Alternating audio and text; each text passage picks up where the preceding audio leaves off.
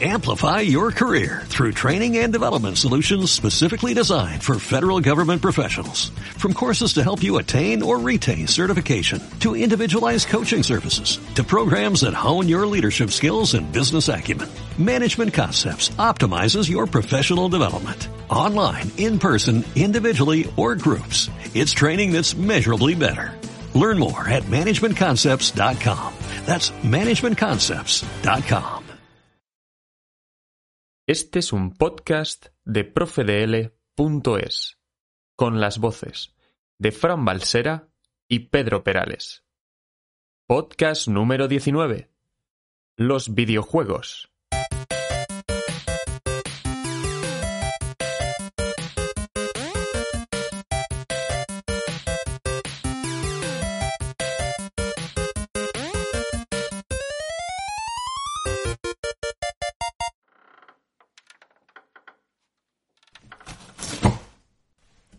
Pedro, ¿qué haces con esas cajas? Esto está lleno de trastos y polvo. Normal. ¿Tú sabes el tiempo que hace que no entro en este desván? Tengo curiosidad por ver el contenido. ¿Qué reliquias esconderán entre estas cuatro paredes? Me pica la curiosidad. Mira, las muñecas de famosa de mi hermana. Y aquí hay piezas de un antiguo Lego. Me flipaba montarlos y desmontarlos. ¡Ostras! ¡Mira lo que hay aquí! Son videojuegos de los años 80. Casi todos son de mi hermano. Yo no era muy aficionado a las maquinitas. ¿Pero qué dices? A mí me encantaban. Oye, ¿qué te parece si dedicamos el podcast de hoy a los videojuegos? Al fin y al cabo, era un tema muy de moda en los 80, pero todavía lo son ahora. Solo tienes que ver al sobrino lo enganchado que está a la Play. Pues no es mala idea. Seguro que nuestros oyentes de profe de L de cualquier edad estarán familiarizados con este tema. Pues vamos a ello. Pedro, es el turno de hacerte la pregunta de hoy. Espero que no sea muy difícil. Ahora lo verás. Mario es uno de los personajes de videojuegos más famoso de la historia. Es fontanero de profesión y héroe de aventuras por necesidad. Pero, ¿sabrías decirme cuál fue su primer oficio conocido? 1. Electricista. 2. Albañil. 3. Carpintero. Ni idea. Creo que voy a decir albañil. A ver si acierto de chiripa. Bien, Pedro. Como siempre, averiguaremos la respuesta al final del podcast. Pedro, ¿sabes cuándo se originaron los videojuegos? Es complicado saber cuál fue el primer videojuego de la historia, pero parece ser que el primero se publicó a comienzos de la década de 1950, al mismo tiempo que se comercializaban los primeros ordenadores. Fue en los 60 cuando surgieron los primeros videojuegos modernos y desde entonces la evolución ha sido constante hasta llegar a nuestros días. El despegue de los videojuegos se produjo con la publicación del juego Pong a comienzos de los 70. Lo desarrolló la compañía Atari y consistía en unas palas que se movían verticalmente para darle a una pelotita, simulando una partida de ping-pong. ¿Unas palas? Los gráficos eran sencillísimos, pero recuerdo pasar tardes enteras jugando con mis hermanos. En realidad se trataba de dos rayas enfrentadas que podías mover de arriba a abajo para golpear un punto grueso que hacía de pelota. ¡Qué recuerdos! Ya en los 80 surgieron los establecimientos con máquinas recreativas. Recuerdo haber ido alguna vez en mi adolescencia. De esos años, recuerdo durante el verano jugar casi todos los días al Street Fighter. ¿De qué iba ese juego? Era un juego de lucha. Podías enfrentarte a la máquina o jugar con otra persona. Había complejas combinaciones de botones para realizar golpes especiales. Mi hermano era un hacha en eso. En las vacaciones de verano, después de ir a la playa, nos tomábamos un helado en una cafetería cercana, y mis padres nos daban unas monedas para echar unas partidas. A mí los juegos de lucha o plataformas no me gustaban. Si tenía que elegir prefería una aventura gráfica. Para avanzar en el juego tenías que superar diferentes retos, resolver rompecabezas e interactuar con los personajes de la historia. En algunas investigaciones se ha visto que hay una estrecha relación entre los videojuegos y la personalidad. ¡Qué curioso! Cuenta, cuenta. Sorprenderá a muchos padres que no son los propios videojuegos los que influyen en la conducta de los niños, sino el tiempo que les dedican. Un estudio de la Universidad de Oxford desveló que jugar a videojuegos durante más de una hora al día se traduce en peores resultados académicos y un comportamiento más agresivo. Muy interesante lo que comentas. yo quiero romper una lanza a favor de los videojuegos. Pienso que un uso adecuado de los mismos puede tener ciertas ventajas, incluso en el ámbito educativo. Puede mejorar la memoria, favorecer la concentración e incluso desarrollar nuestras habilidades espaciales. Se me ocurre ahora un juego de corte histórico, Imperium, en el que el jugador se introduce en la vida y cultura de las antiguas civilizaciones, o por ejemplo Nintendo Labo, mediante el que construyes objetos de cartón que conectas a la Nintendo Switch y que te permite aprender nociones básicas de ingeniería y física. Tampoco podemos olvidar el desarrollo de las habilidades sociales y de comunicación. Muchos de estos juegos fortalecen destrezas como el trabajo en equipo, la toma de decisiones o la confianza. Algunos de estos videojuegos son el modo en parejas de Human Fall Flat, en el que hay unos retos imposibles de superar si juegas solo.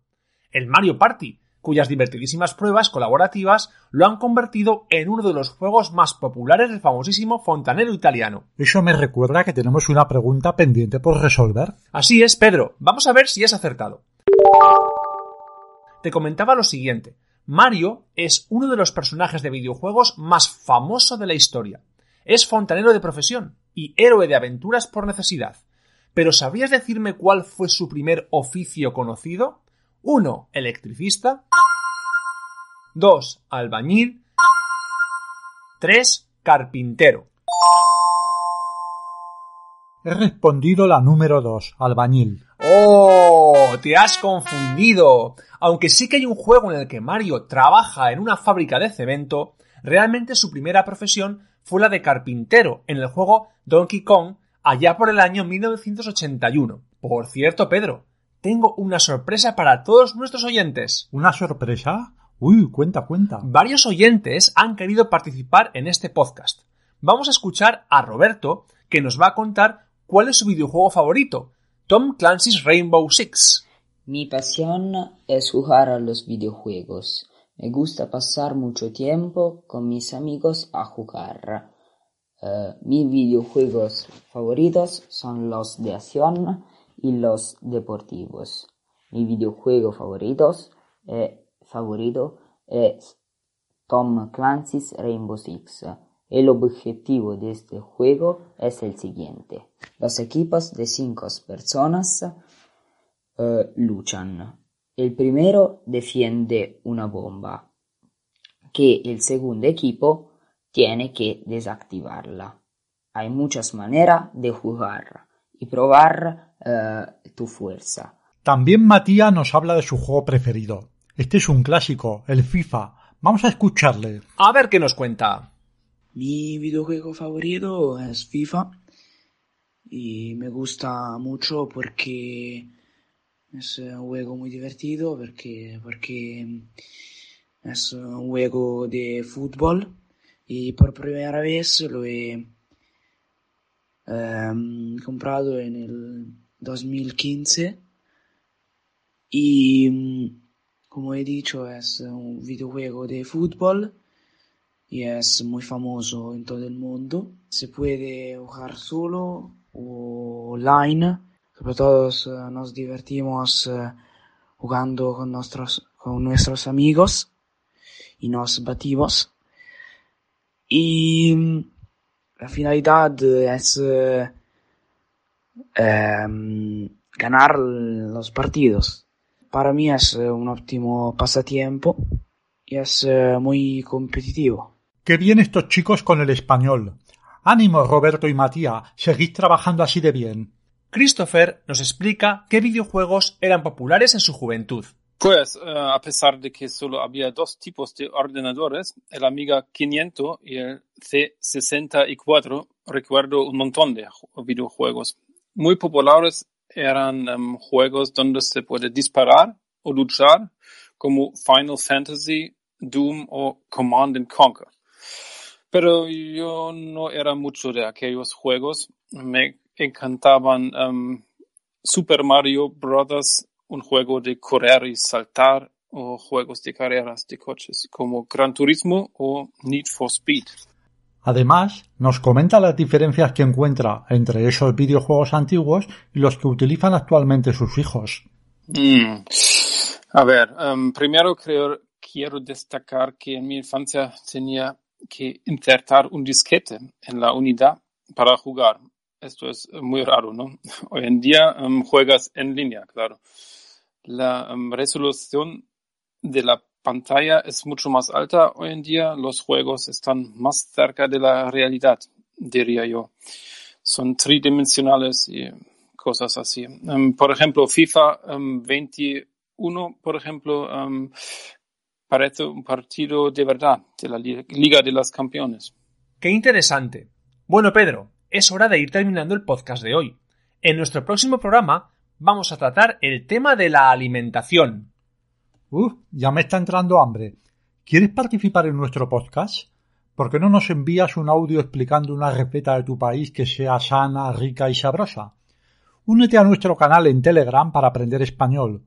Busca arroba practicamos guion bajo es o escribe en Google practicamos español profe de Telegram y envía ahí tu grabación. Anímate a participar. Aprender español es más fácil con profe de Pues nada, queridos oyentes, es la hora de despedirnos de otro episodio más de los podcasts para aprender español de www.profedl.es. Recuerda completar las actividades de este capítulo a través del enlace que encontrarás en la descripción y de darle a me gusta y suscribirte si quieres estar al tanto del nuevo contenido que subimos al canal. No te olvides tampoco de seguirnos en las redes sociales. Nos vemos en el próximo episodio. Adiós.